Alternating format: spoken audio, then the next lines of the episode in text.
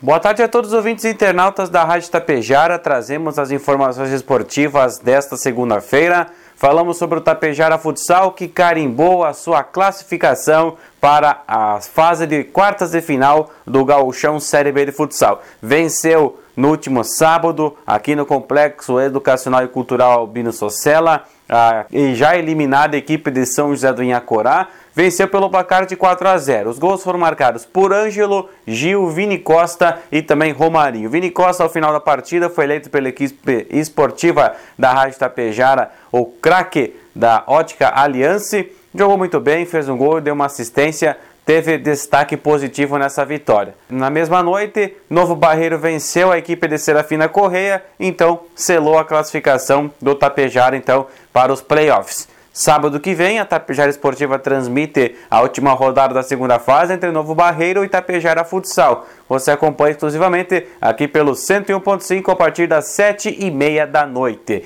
E ontem à tarde, lá no estádio Doutor Celso Domingues, uma leve garoa aí molhou o gramado, deixou o jogo mais rápido, mais dinâmico e uma vitória merecida do Galaxy Trieste Engenharia em cima do Atlético Tapejarense, sagrando-se campeão municipal de futebol de campo nesta edição e que homenageou o Joel de Lima Portes. Galaxy na frente, um golaço do Rodrigo aos 19 minutos do primeiro tempo.